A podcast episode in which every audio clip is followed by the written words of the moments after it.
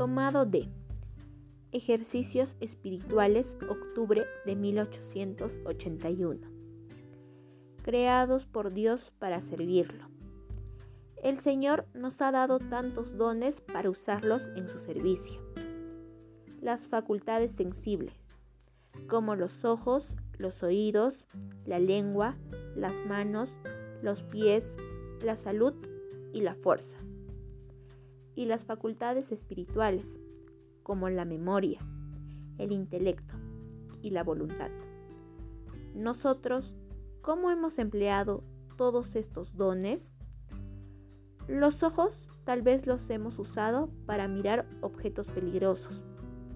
Los oídos, para oír conversaciones frívolas y vanidosas. La lengua, para dañar al prójimo. La memoria, para recordar disgustos o injurias recibidas o cosas impertinentes. El intelecto, para investigar cosas curiosas o dañinas, y no lo que Dios espera de nosotros. Y la voluntad para seguir nuestros caprichos y pasiones, en vez de afirmar la voluntad de Dios.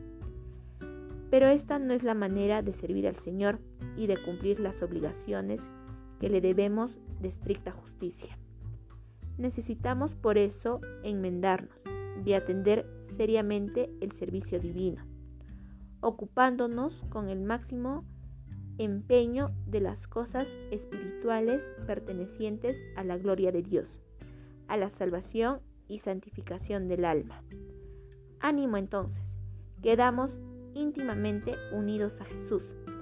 Hagamos lo que hizo en el huerto de los olivos, cuando él dijo al Padre, no se haga mi voluntad, sino la tuya nosotros también podemos superar las repugnancias de nuestro carácter y las malas inclinaciones, siempre y cuando invoquemos la ayuda del Señor en la oración.